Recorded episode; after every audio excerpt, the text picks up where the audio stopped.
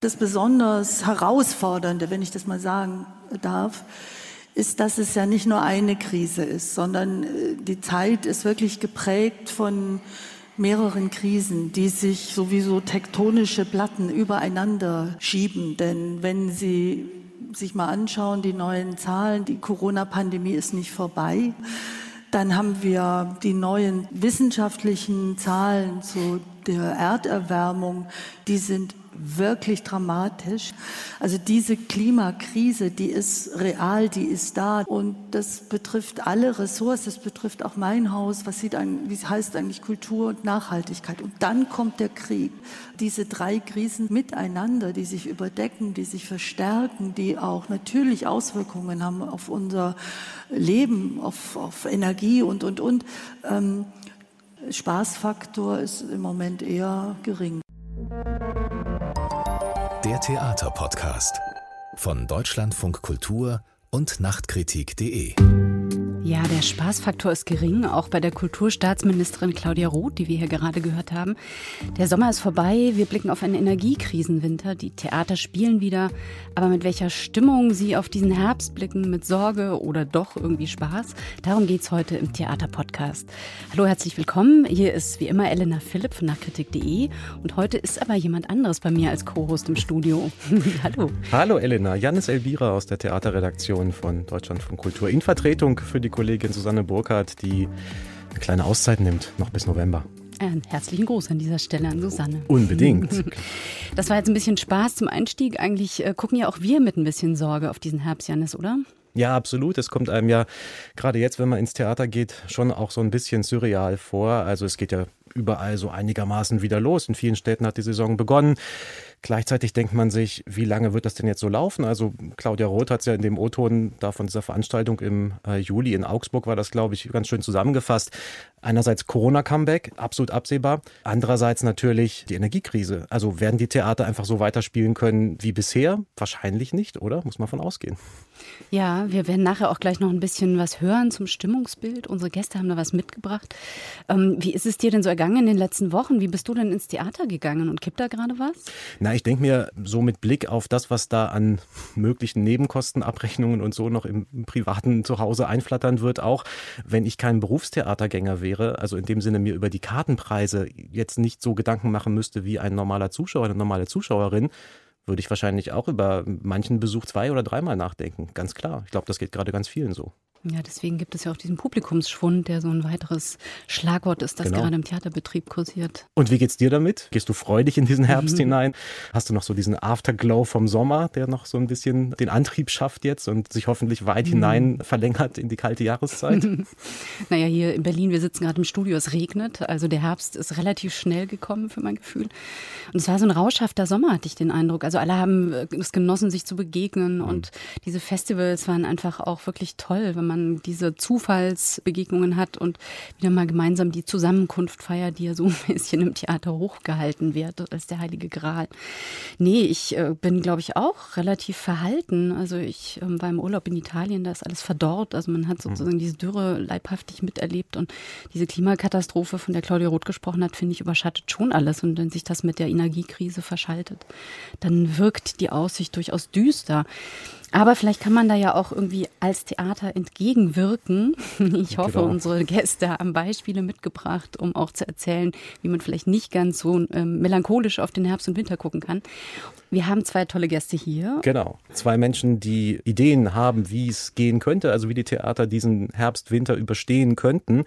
Zum einen ist bei uns Konstanze Grothkopp. Sie ist Bühnen- und Kostümbildnerin, hat unter anderem am Theaterhaus Jena, am Berliner Maxim Gorki Theater und an der Dresdner Semperoper gearbeitet, war und ist auch viel in der freien Szene aktiv, macht auch eigene installative Arbeiten und Filmprojekte.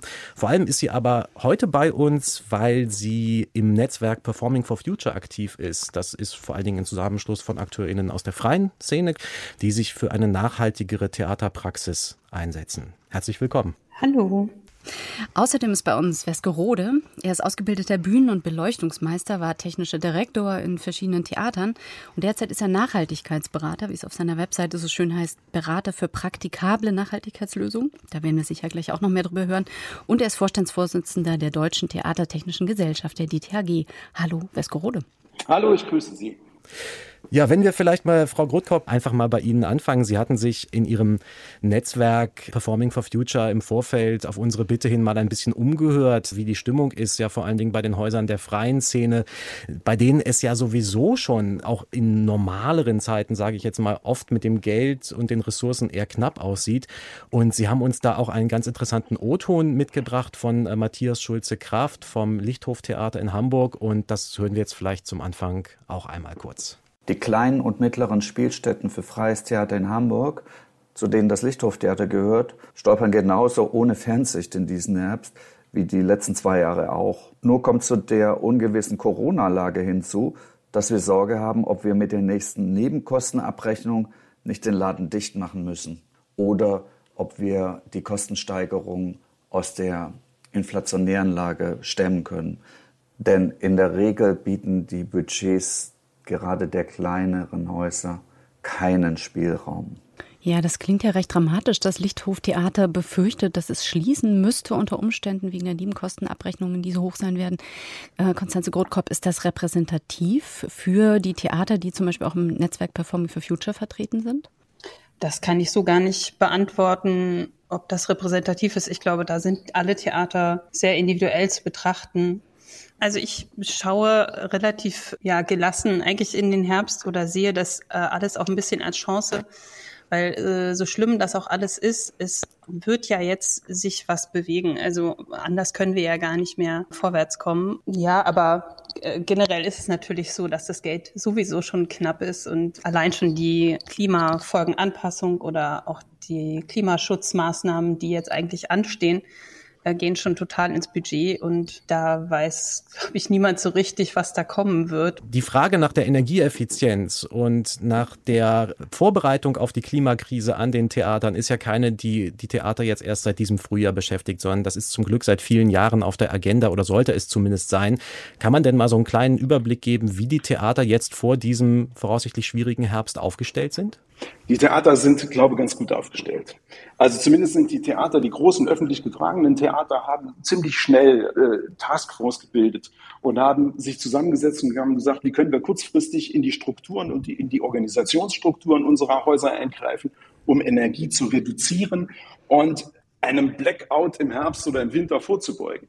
Und wir haben natürlich auch langfristige Pläne schon erstellt, was man machen muss, um die Theater energetisch auf den neuesten Stand zu bringen. Das heißt, eigentlich sind bei uns die Schubladen voll mit den Anweisungen, die man durchführen muss oder mit den technischen äh, Innovationen, die man in die Häuser einbauen und eintragen muss, um sie längerfristig auch energetisch ganz anders aufzustellen. Und bei einer Preisexplosion allerdings von 600 Prozent, das heißt, die zahlen oftmals das Sechsfache an Energie, was vorher war, jetzt in den Abschlägen, das spielt natürlich auch für die kleineren Häuser eine Rolle. Da ganz besonders bei den großen Häusern kommt das genauso zu tragen. Also das kann ja jeder bei seiner privaten Stromrechnung sehen und das betrifft natürlich Häuser, die eine ganz andere äh, Energie abrufen, natürlich umso mehr. Wahrscheinlich geht es bei diesen Fragen vor allem auch um die Finanzierung. Konstanze Grothkopf, Sie haben sich ja umgehört bei den Häusern. Wir hatten vorhin diesen O-Ton vom Lichthoftheater gehört.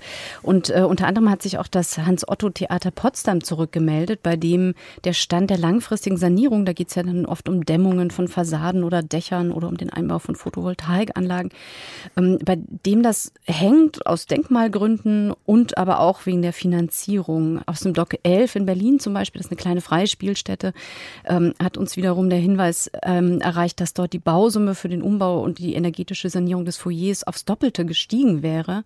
Es da vom Senat in Berlin keine Zusicherung gibt. Also die Lage in den Häusern ist ja unterschiedlich. Das Schauspiel Leipzig zum Beispiel hat proaktiv eine Pressemitteilung verschickt und hat sozusagen gleich äh, signalisiert, dass es bestens vorbereitet ist auf diesen Energieherbst. Ähm, die haben diese ganzen Dämmungsmaßnahmen schon durchgeführt und kommen auf die wirklich erstaunliche Summe von 750.000 Kilowattstunden pro Jahr, die sie einsparen können. Allein Einsparung, das muss man sich mal vorstellen. Ne? Also als Vergleichsgröße vielleicht ein Vier-Personen-Haushalt, 4.500 Kilowattstunden Strom im Jahr, eine größere Bäckerei, so 50.000 Kilowattstunden Verbrauch im Jahr, 750.000 Kilowattstunden Einsparung. Herr Rode, muss man da vielleicht sagen, die Theater sind effektiv Energieschleudern? Nein, die Theater sind nicht effektiv Energieschleudern. Kann, man kann natürlich, man muss davon ausgehen, wenn Sie eine Heizungsanlage modifizieren, wenn Sie durchgehende Anlagen so einstellen, dass sie äh, energieeffizienter arbeiten oder dass sie zu bestimmten Zeiten überhaupt nicht mehr arbeiten, dann kann man ganz erhebliche Energie einsparen. Man kann natürlich auch durch einen spielfreien Tag Energie einsparen. Also es gibt eine ganze Reihe von Maßnahmen, die wir durchgeführt haben. Wir machen selbst DTAG seit diese Energie AG, wo ich gestern erst mit zwei Theatern gesprochen habe. Die haben gesagt, sie haben innerhalb kürzester Zeit von 14 Tagen durch Einsparmaßnahmen und neue Einstellungen an den haustechnischen Anlagen fast 20 Prozent eingespart. Und es handelt sich um große Häuser.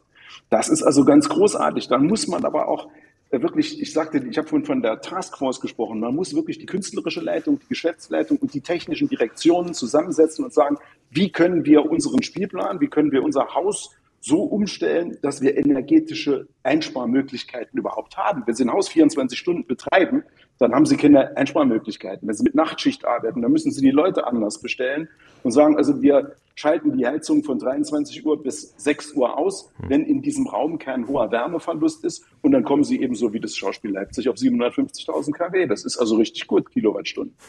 Das zu machen. Das heißt, das ist ein komplexer Prozess. Man muss auf viele, viele Faktoren achten, aber es ist machbar und da lässt sich wirklich Energie einsparen. Das hören wir hier heraus, Westgerode. Ja, es ist vor allen Dingen so, dass die Motivation in den Häusern, Energie zu sparen, das stelle ich immer wieder fest, ist sehr, sehr hoch. Das heißt, die Leute sagen, jetzt lasst uns doch mal zusammensetzen, wir gucken uns mal alles an, wo wir was sparen können, weil wir einen Umstand unbedingt vermeiden wollen, nämlich die Schließung der Häuser aus energetischen Gründen im Dezember oder im Januar. Wir wollen vielen Häusern sagen, wir wollen unbedingt das Weihnachtsmärchen erhalten. Welche Sachen sind bei uns am wichtigsten? Und ich glaube, wenn man diese Abwägungen hat, in Theaterleute sind unheimlich flexibel, können sich schnell auf so eine Dinge einstellen und können da eigentlich ein Beispiel geben sein für die komplette Nation. Also das, ich glaube, kaum jemand schaltet so schnell, wie die Theater schalten können. Konstanze Grothkopf, Sie sind ja nun im Netzwerk Performing for Future engagiert und koordinieren das auch. Wie ist denn da derzeit die Stimmung? Es ist ja auch ein Netzwerk, das sozusagen von unten heraus entstanden ist, also nicht von den Theaterleitungen aus, die sagen, wir müssen jetzt energetisch sanieren, sondern von Theatermitarbeitenden und freien TheatermacherInnen, die gesagt haben, wir müssen was tun gegen die Klimakatastrophe. Stimmt das? Genau, ähm, die Perspektive ist äh, bei mir dann deshalb ein bisschen anders, weil wir eben versuchen, die Theaterleitungen mit auf unsere Seite zu nehmen, weil oft äh, die Klima-AGs, bis dato zumindest, äh, relativ alleine dastanden auch und die Not dieser Krise und ja auch der ganzen Krisensituation ongoing natürlich jetzt einfacher da anzudocken und die Notwendigkeit wird viel, viel klarer für alle auch. Und die Unterstützung von oben ist halt ganz, ganz wichtig, weil oft kommt die Frage von den Klima-AGs, wie motiviere ich denn äh, die Mitarbeiter und die Mitarbeiterinnen dazu, am Haus Produktionsweisen durchzuführen, die jetzt unabhängig von Energie oder Abfall oder Wasser ähm, sind und sich mit anderen Aspekten noch der Nachhaltigkeit beschäftigen, die aber auch sehr wichtig sind im Kulturbetrieb. Es gibt ja immer diese Erzählung, einerseits Nachhaltigkeit, andererseits die Kunst. Also diese, diese vermeintliche Erzählung von wegen Nachhaltigkeit hieße immer Verzicht, bedeutet immer, es gibt ganz viele Sachen, die man jetzt nicht mehr tun darf oder nicht mehr tun soll. Und dem gegenüber steht die Kunst mit ihrem Recht auf Verschwendung, weil die Kunst eben frei ist. Ähm, gibt es denn eine Möglichkeit, diese beiden Gegenpole vielleicht aufzulösen oder sind das eigentlich gar keine Gegenpole in Wahrheit? Ja, ich äh, finde nicht, dass es Gegenpole sind. Es geht ja nicht darum, auf alles zu verzichten. Es geht halt darum, das äh, Denken zu ändern und die Produktionsweisen zu verändern. Das heißt, ähm, die Werkstätten müssen anders arbeiten, die Materialien müssen nachhaltiger produziert und ähm, bezogen werden. Und ganz mm, viel kann man da lösen, auch mit modularer Bauweise zum Beispiel, dass man Standardmaterial anders verbaut und nicht jeder seine extra Treppenmaße baut. Das wäre jetzt auf der Bühne auf jeden Fall machbar. Und da finde ich, ist die künstlerische Freiheit nicht beschnitten. Es ist natürlich, äh, muss ich sagen, auch aus meiner eigenen Erfahrung so, dass man schon viel mehr gucken muss, organisieren muss, im Vorfeld planen muss. Kann ich leihen zum Beispiel, ist eine, ist eine Frage, woher äh, beziehe ich das Material, was passiert damit danach? Das müsste ich eigentlich schon im Produktionsprozess mit beachten, damit das dann seine Wege geht, weil am Ende wird dann oft gesagt, so, Dekoration darf zerlegt werden und das heißt im Umkehrschluss oft, dass es im Müll landet. Mhm. Und ähm, das ist natürlich unglaubliche Verschwendung. Also die freie Szene würde sich äh, super freuen, wenn die großen Häuser auch die alten, alten Tanzteppiche abgibt oder Kulissenteile oder eben es muss ja auch so gebaut werden, dass es am Ende wieder zerlegt werden kann. Also die Latten kann ich da nochmal benutzen. Und andere können damit andere Sachen machen. Deswegen bin ich auf jeden Fall immer für, für so eine regionale Vernetzung innerhalb einer Kommune zum Beispiel, wo Material zur Verfügung steht. Das ähm, ist ganz wichtig. Und da, da kann man unglaublich viel schon machen, ohne dass man sich jetzt beschnitten fühlen muss. Natürlich darf es Verschwendung sein, aber es muss das richtige Material sein. Das heißt, die Kunst ist frei. Im Material sollte man aber möglichst gucken, dass man ähm, nachhaltig arbeitet. Da ist man im Theateralltag dann wahrscheinlich sehr schnell bei DIN-Normen oder auch irgendwie bei Bauvorgaben.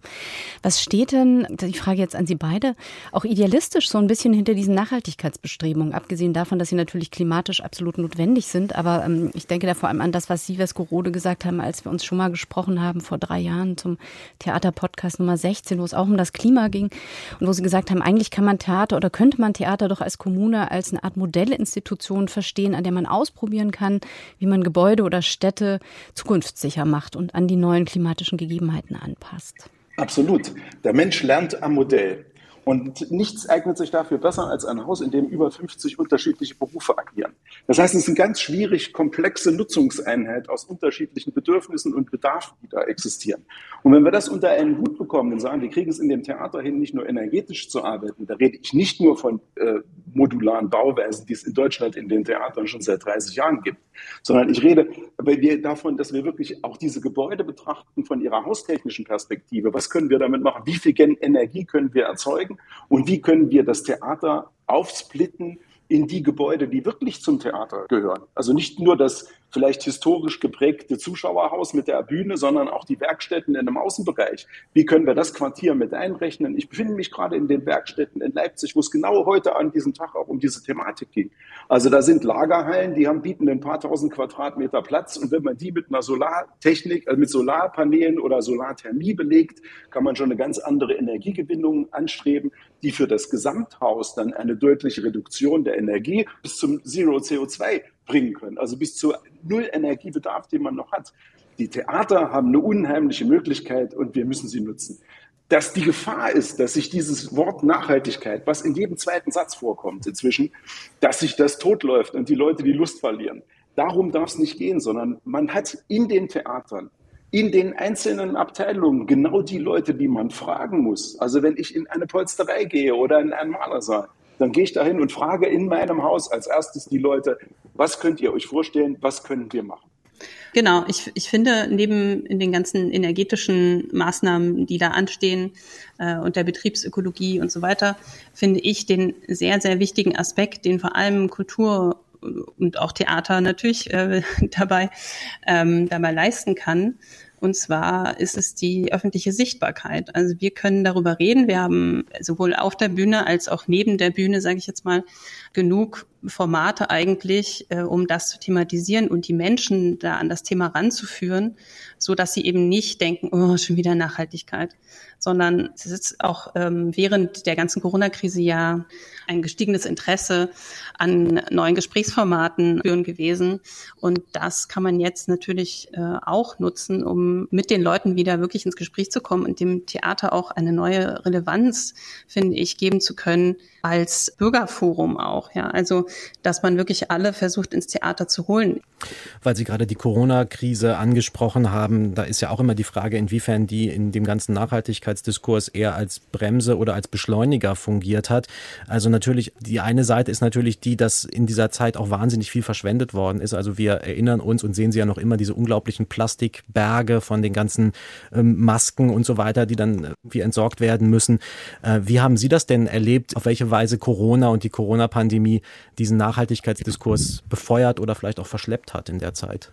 Ich habe das irgendwie ganz anders äh, wahrgenommen, dass gerade am Anfang ja ein totales Umdenken passiert ist oder der Kopf so aufgebrochen ist, sage ich jetzt mal, neue Perspektiven sich da eingestellt haben. Auf der Blick auf die Gesellschaft hat sich bei mir total geändert, wie sehr wir miteinander zu tun haben wollen, gerade dann, wenn wir es nicht dürfen. Das war für mich eigentlich total überraschend und dann auch zu sehen, wie viel plötzlich möglich ist, was für Gelder plötzlich da sind, um die Gesellschaft aufzufangen sozusagen und ähm, aber auch Ziele zu geben, fand ich eine total motivierende Situation eigentlich. Also ich habe dadurch auch sehr viel gelernt. Wir haben ja vorhin gesagt zur Einführung, wir schauen mit Sorge auf den Herbst. Ähm, jetzt gerade muss ich sagen, bei mir wandelt sich die Stimmung ein wenig. Es kommt ja auch immer darauf an, aus welcher Perspektive man das sieht. Und das ist ähm, sehr, sehr ermutigend, dass sozusagen diese vielen Ideen, Theater als Agenturen des Wandels und der Transformation zu verstehen, dass die offensichtlich gerade auch Früchte tragen. Das höre ich schon richtig raus, oder? Dass ähm, Theater so ein bisschen in die Pflicht genommen wird, um nachhaltige Inhalte oder eben dieses Transformationswissen auch nach außen zu senden. Ich will da jetzt nicht wieder in die Kunstfreiheitsdebatte einsteigen, aber ähm, ein anderes Selbstverständnis von Institutionen, die sich öffnen zur Stadtgesellschaft, das ja auch so ein Schlagwort ist, das es schon lange gibt. Ja, absolut. Ich bin gar, selbst gar nicht so ein großer Fan von Theaterstücken um den Klimawandel. Das wirkt oft sehr moralisch. Also das ist ja auch Geschmackssache. Aber ich finde gerade die, die Rolle, die wir einnehmen können als GesprächspartnerInnen, ist total super, dass das so nahbar ist eigentlich ja nicht viel in der, innerhalb einer Kommune. Also da kann man gerne vorbeischauen. Sie haben das in einem Manifest, das Sie rausgegeben haben, Performing for Futures, das Manifest für ökologisch-soziale Transformation in den darstellenden Künsten, auch sinnliche Erkenntnis genannt. Ist das Theater dafür prädestiniert, für diese Form der Wissensvermittlung? Mhm. Ja, genau. Das ist ja unsere große äh, Stärke natürlich, die wissenschaftlichen Erkenntnisse äh, irgendwie anders erzählen zu können, sozusagen, und übersetzen zu können und da Bilder zu schaffen, mit denen Menschen auch wieder umgehen können und die Angst auch zu nehmen. Ne? Es geht ja, also ist ja auch total verständlich. Das macht einfach Angst, diese Situation. Und ja, Theater kann da einfach den Blick öffnen in mhm. eine Zukunft, die, die auch lebenswert sein kann und wird. Ähm, weil wir natürlich alles dafür tun. Herr Rode, was bei Performing for Future das Manifest ist, das ist ähm, bei Ihnen, bei der Deutschen Theatertechnischen Gesellschaft, äh, vielleicht das Theater Green Book, das äh, in drei Bänden erscheint. Der zweite Band ist äh, gerade erschienen. Also ein großes Kompendium eigentlich für einen nachhaltigen Theaterbetrieb. Da werden drei Stichworte genannt, unter denen das Theater nachhaltig aufgestellt werden könnte. Das ist Lean, Clean und Green. Vielleicht können Sie uns diese drei Begriffe einmal mit ein bisschen Leben füllen. Ja, das, also die, die Königsklasse ist das Grüne, das Lean ist das leicht zu erreichende. Die Motivation der Leute steigt natürlich immer, wenn sie in ihren eigenen Häusern sehen, was an guten Dingen schon erreichbar ist. Was haben wir denn eigentlich? Wenn ich das zum Beispiel zum Vergleich sehe zu den, zu den britischen Theatern, die oft äh, en suite spielen und keinen Repertoirebetrieb haben, die Werkstätten nur temporär aufgesattelt werden, dann musste man in dem Green Book für die deutschen äh, Theater ganz anders handeln. Wir haben ganz andere Theaterstrukturen. Und wenn ich, ich habe es vorhin schon gesagt, ich befinde mich gerade in den Werkstätten der Oper in Leipzig. Wenn ich hier durch das Haus gehe, das ist ein leuchtendes Beispiel für, wir schmeißen eigentlich überhaupt nichts weg und jeder kleine Lederflicken dient noch dazu, unter einen Knopf genäht zu werden, damit er nicht ausreißt bei irgendeinem Kostüm. Also da ist nachhaltiges Arbeiten in den einzelnen Werkstätten schon so weit fortgeschritten, dass wir eigentlich in die Stufe 2 und Stufe 3 gucken müssen. Wie gehen wir in die Gebäude rein? Wie können wir die Gebäudestrukturen verändern, um, äh, um green zu werden? Das ist die Königsklasse. Wie kriegen wir dieses Haus quasi auf eine Stufe gehoben, dass wir es energetisch und in der Bewirtschaftung so gut erreichen, dass wir quasi bei äh, Zero Null sind. Und das sind diese drei Begriffe. Aber diese, die Easy Wins, nämlich die ersten Schritte sich in seinem Haus umzugucken und aus den Gruppen heraus zu sagen, was können wir hier bei uns in unserer kleinen Abteilung leisten und was machen wir schon sehr gut und wo sind wir beispielgebend und wo sind wir schlecht. Nur dann kann man auch in dem Haus einen Plan machen, der wirklich der ergebnisorientiert ist. Wir brauchen Ziele. Also wir brauchen, wir reden ganz, ganz viel über Nachhaltigkeit, aber wir müssen es vor allen Dingen machen. Und das erreichen wir eben nicht immer nur über Dekorationsbau und über das, was wirklich nur auch die Spitze des Eisberges bildet, sondern wir müssen an die Gerätschaften gehen, die seit 35 Jahren im Keller vor sich hinschmurgeln und bei denen es keine anständigen Sanierungskonzepte gab bis dahin. Wir sagen immer, der Tag des Einbaus und der Tag der Inbetriebnahme ist der erste Tag der Planung der zukünftigen Anlagen. Aber wenn wir, wenn wir, so wie es in deutschen Theatern viel passiert, einfach einen so langen Zyklus verstreichen lassen, bis wir über die nächste Sanierung sprechen, dass es für diese Anlagen nichts mehr gibt, was sie noch ertüchtigen kann, dann wird es im doppelten Sinne teuer und auch erstmal wenig nachhaltig. Die Dinge kann man nur noch verschrotten. Das heißt, die Parole lautet Schritt für Schritt und dranbleiben, dann fällt einem auch der Energiekrisenwinter nicht auf dem Kopf als Theater. Ähm, wenn Sie jetzt so in die naheliegende oder auch etwas fernliegende Zukunft schauen, wenn man diese Chance jetzt etwas zu bewegen nutzt, was würden Sie sich denn wünschen? Was wäre denn jetzt wichtig als Zeichen aus der Politik, aber auch aus den Theatern selbst? Ja, also wichtig wäre zum Beispiel, dass wir nicht nur die Löcher stopfen der höheren Energieverbräuche, sondern wichtig wäre, wenn wir jetzt sagen würden, wir haben den, wir erfüllen für die Theater und die Kulturorte die Möglichkeit, Leuchtturmprojekte zu entwickeln und zu sagen, was wir versuchen mal in diesem Haus die Mischung aus Solarthermie, Solartechnik, der, äh, der grünen, der äh, Speicherung durch grünen Wasserstoff und eine ganze Reihe von anderen Dingen. Das Portfolio im, im Green Book 2 ist riesengroß, welche Dinge man da leisten kann. Diese Sachen müssen gefördert werden. Im Moment höre ich die Politik hauptsächlich darüber sprechen, wie stopfen wir die Löcher, die durch die hohen finanziellen Mittel, die jetzt gefordert werden, gefüllt werden können. Aber das ist auch nur eine Sache, die kurzfristig hilft. Wir müssen eigentlich die Betriebe strukturell so umbauen, auch haustechnisch und energetisch so umbauen, dass wir langfristig einfach völlig unabhängig sind. Das wäre der Idealzustand. Ich möchte gerne ein Theater betreiben. Ich gebe Ihnen ein Beispiel, muss ich Ihnen sagen. Wir haben ein Theater in Strausberg beraten und die haben mit Geothermie ein kleines Haus, kleines privat geführtes Haus, mit Geothermie die lüftungstechnische Anlage und die Heizung betrieben. Die jubeln jetzt, weil die überhaupt keinen Energiebedarf mehr haben. Das heißt, denen könnte das völlig wurscht sein. Und das wäre mir am liebsten, wenn es allen Theatern wurscht sein könnte, was die Energiepreise gerade sind, weil sie das, den Großteil ihrer Energie selbst erzeugen können. Das wäre der Idealfall, aber man muss ja auch zu Gehörigem streben und kann sich nicht mit den einfachen Dingen nur zufrieden geben. Wenn es jetzt in der Diskussion um Kulturkürzungen geht, das ist ja ein Thema, das gerade auch sehr stark ansteht. Also Museen werden Schließtage debattiert, Universitäten überlegen, ob sie die Bibliotheken kürzer öffnen. Bei den Theatern geht es natürlich genau, wie Sie vorhin auch sagten, um Schließtage oder nicht. Spielt man alle Vorstellungen oder lässt man manche ausfallen, um Energie zu sparen? Äh, in dieser Situation ist natürlich Kommunikation wichtig wichtig und Sie haben jetzt schon eine ganze Menge Argumente genannt, die man natürlich jetzt als Kulturbetrieb im Winter auch in Stellung bringen ähm, kann. Wenn vielleicht, wenn wir nochmal schauen von den Theatern auf die Stadt, die sie umgibt. Also Sie reden jetzt hier sehr viel von Modellprojekten und Konstanze Grotkopf. Sie können die Frage natürlich auch beantworten. Wie steht es denn da eigentlich um eine energetische Sanierung? Also wie weit auf der Treppe, als die man sich diese Nachhaltigkeitsziele äh, vorstellen kann, sind denn eigentlich die Theater im Vergleich zu den Gebäuden, die jetzt als Mietgebäude um sie rumstehen? Die Theater sind jetzt gar nicht so entscheidend. Die Theater sind, sind an vielen Stellen energetisch überhaupt noch nicht so aufgerüstet, sondern die Theater müssten so energetisch aufgerüstet werden. Allerdings gibt es die Planungen für viele Häuser schon so, dass man sagen könnte, eigentlich können wir es machen. Wir müssen so ein bisschen die Regeln ändern. Wir müssen auch die Ausschreibungsverfahren dahingehend bewegen, zu sagen, wie kriegen wir diese Häuser in den energetisch sinnvolleren Bereich. Und wir müssen uns mit den Bauleuten, die dies umsetzen, die Planungen, die die Planungen machen, auch so zusammensetzen, zu sagen, das ist unser Gebäude, das sind die Funktionseinheiten, das brauchen wir für die Zukunft des Theaters und das möchten wir gerne haben, wenn wir dieses Theater wieder in Betrieb nehmen. Die Ideen, die aus dem Ingenieurswesen da kommen, die sind riesig. Das ist ein riesiges Potenzial. Das erlebe ich Land auf, Land ab bei jeder Diskussion. Aber ich kann Ihnen auch sagen, dass 90 Prozent der Diskussionen am Schluss am Geld scheitern. Und da rede ich nicht um ein Volumen von 300 Millionen Euro, sondern um eine Erhöhung im Raum zu Nachhaltigkeit von 10 Prozent der Gesamtmaßnahme. Hm. Also wir sind total bereit, ein Drittel der Gesamtmaßnahme für Brandschutz auszugeben in einem Gebäude, wo nichts mehr brennt.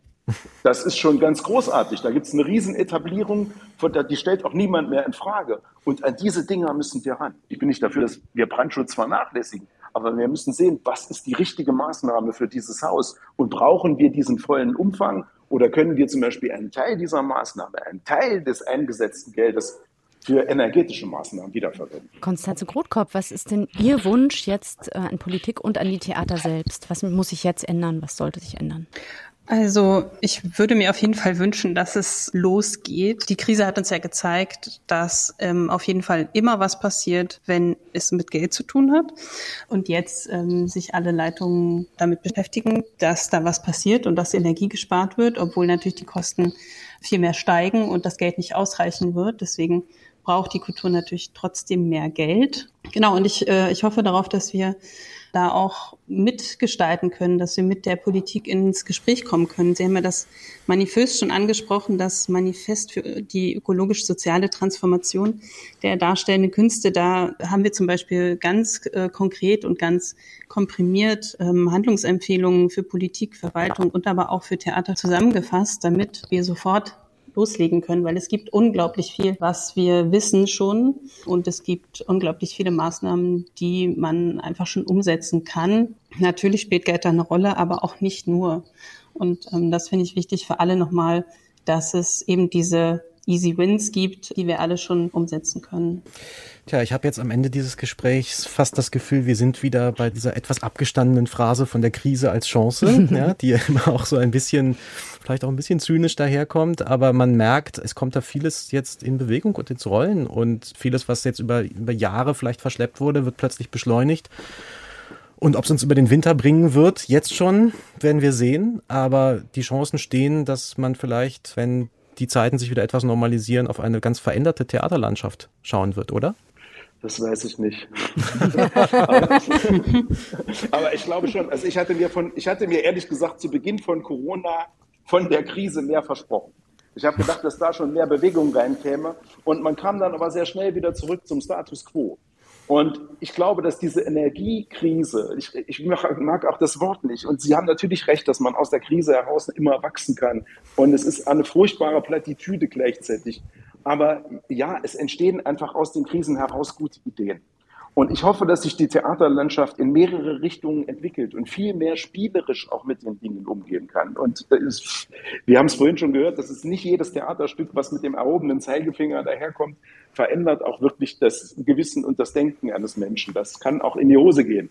Und deshalb ist es äh, umfassend wichtig, dass wir diese Orte auch als wirklich als die spielerischen Orte und Orte der Forschung erkennen und sagen, wir forschen in mehrere Richtungen. Was kann man machen? Und der offene Umgang. Ich habe das heute hier in Leipzig sehr schön erlebt, wie offen der Umgang aus Politik, Theatermenschen und darüber hinaus ist, zu sagen, wie können wir hier was Positives verändern und auch was bewegen, dass wir aus dieser Krise gestärkt hervorgehen.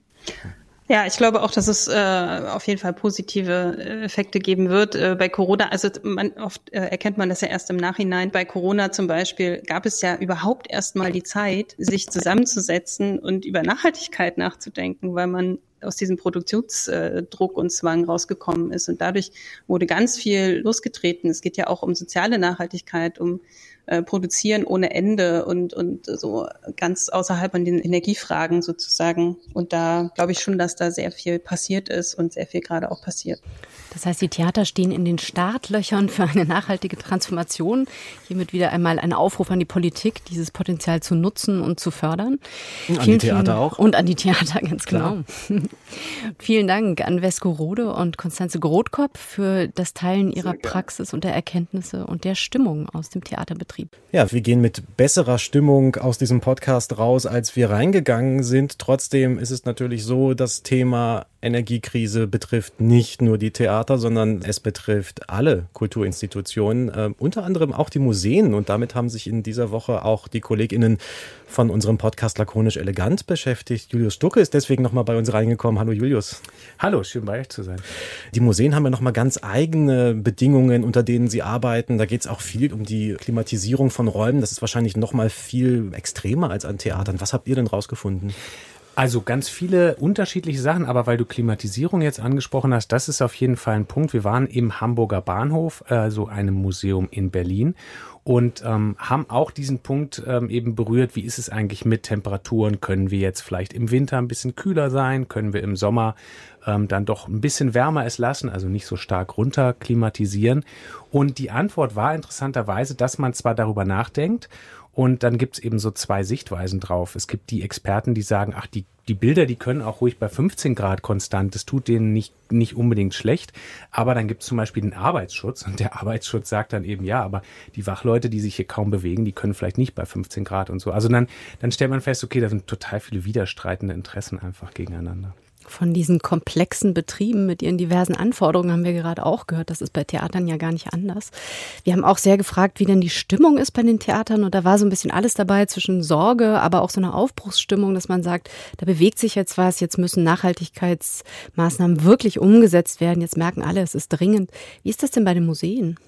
Also zumindest bei der Nina Schallenberg heißt sie vom, ähm, vom Hamburger Bahnhof, eine Kuratorin und eben jetzt zur halben Stelle auch Nachhaltigkeitsbeauftragten. Bei der ist es interessanterweise so, dass sie uns gesagt hat, dass sie mit so einer ganz großen Energie daran geht. Also mein Gedanke erst war der, dass ich, dass ich gesagt habe, naja, die, sie ist eben auch zu 50 Prozent Kuratorin. Und ich dachte, die will doch Kunst machen, die will Blockbuster-Ausstellungen und ne, das ganz große Rad drehen und muss jetzt sparen. Aber nee, sie hat gesagt, sie, sie denkt das beides gerade parallel zusammen und die sind total viel im Gespräch, hat sie gesagt, tauschen sich viel aus darüber und darüber meinte sie, entsteht auch irgendwie gerade so ein, ja, neuer Spirit ist vielleicht zu viel, aber zumindest so ein, so ein hoffnungsvoller Aufbruch, dass es eben ein bisschen nachhaltiger alles wird. Und das muss es auf jeden Fall.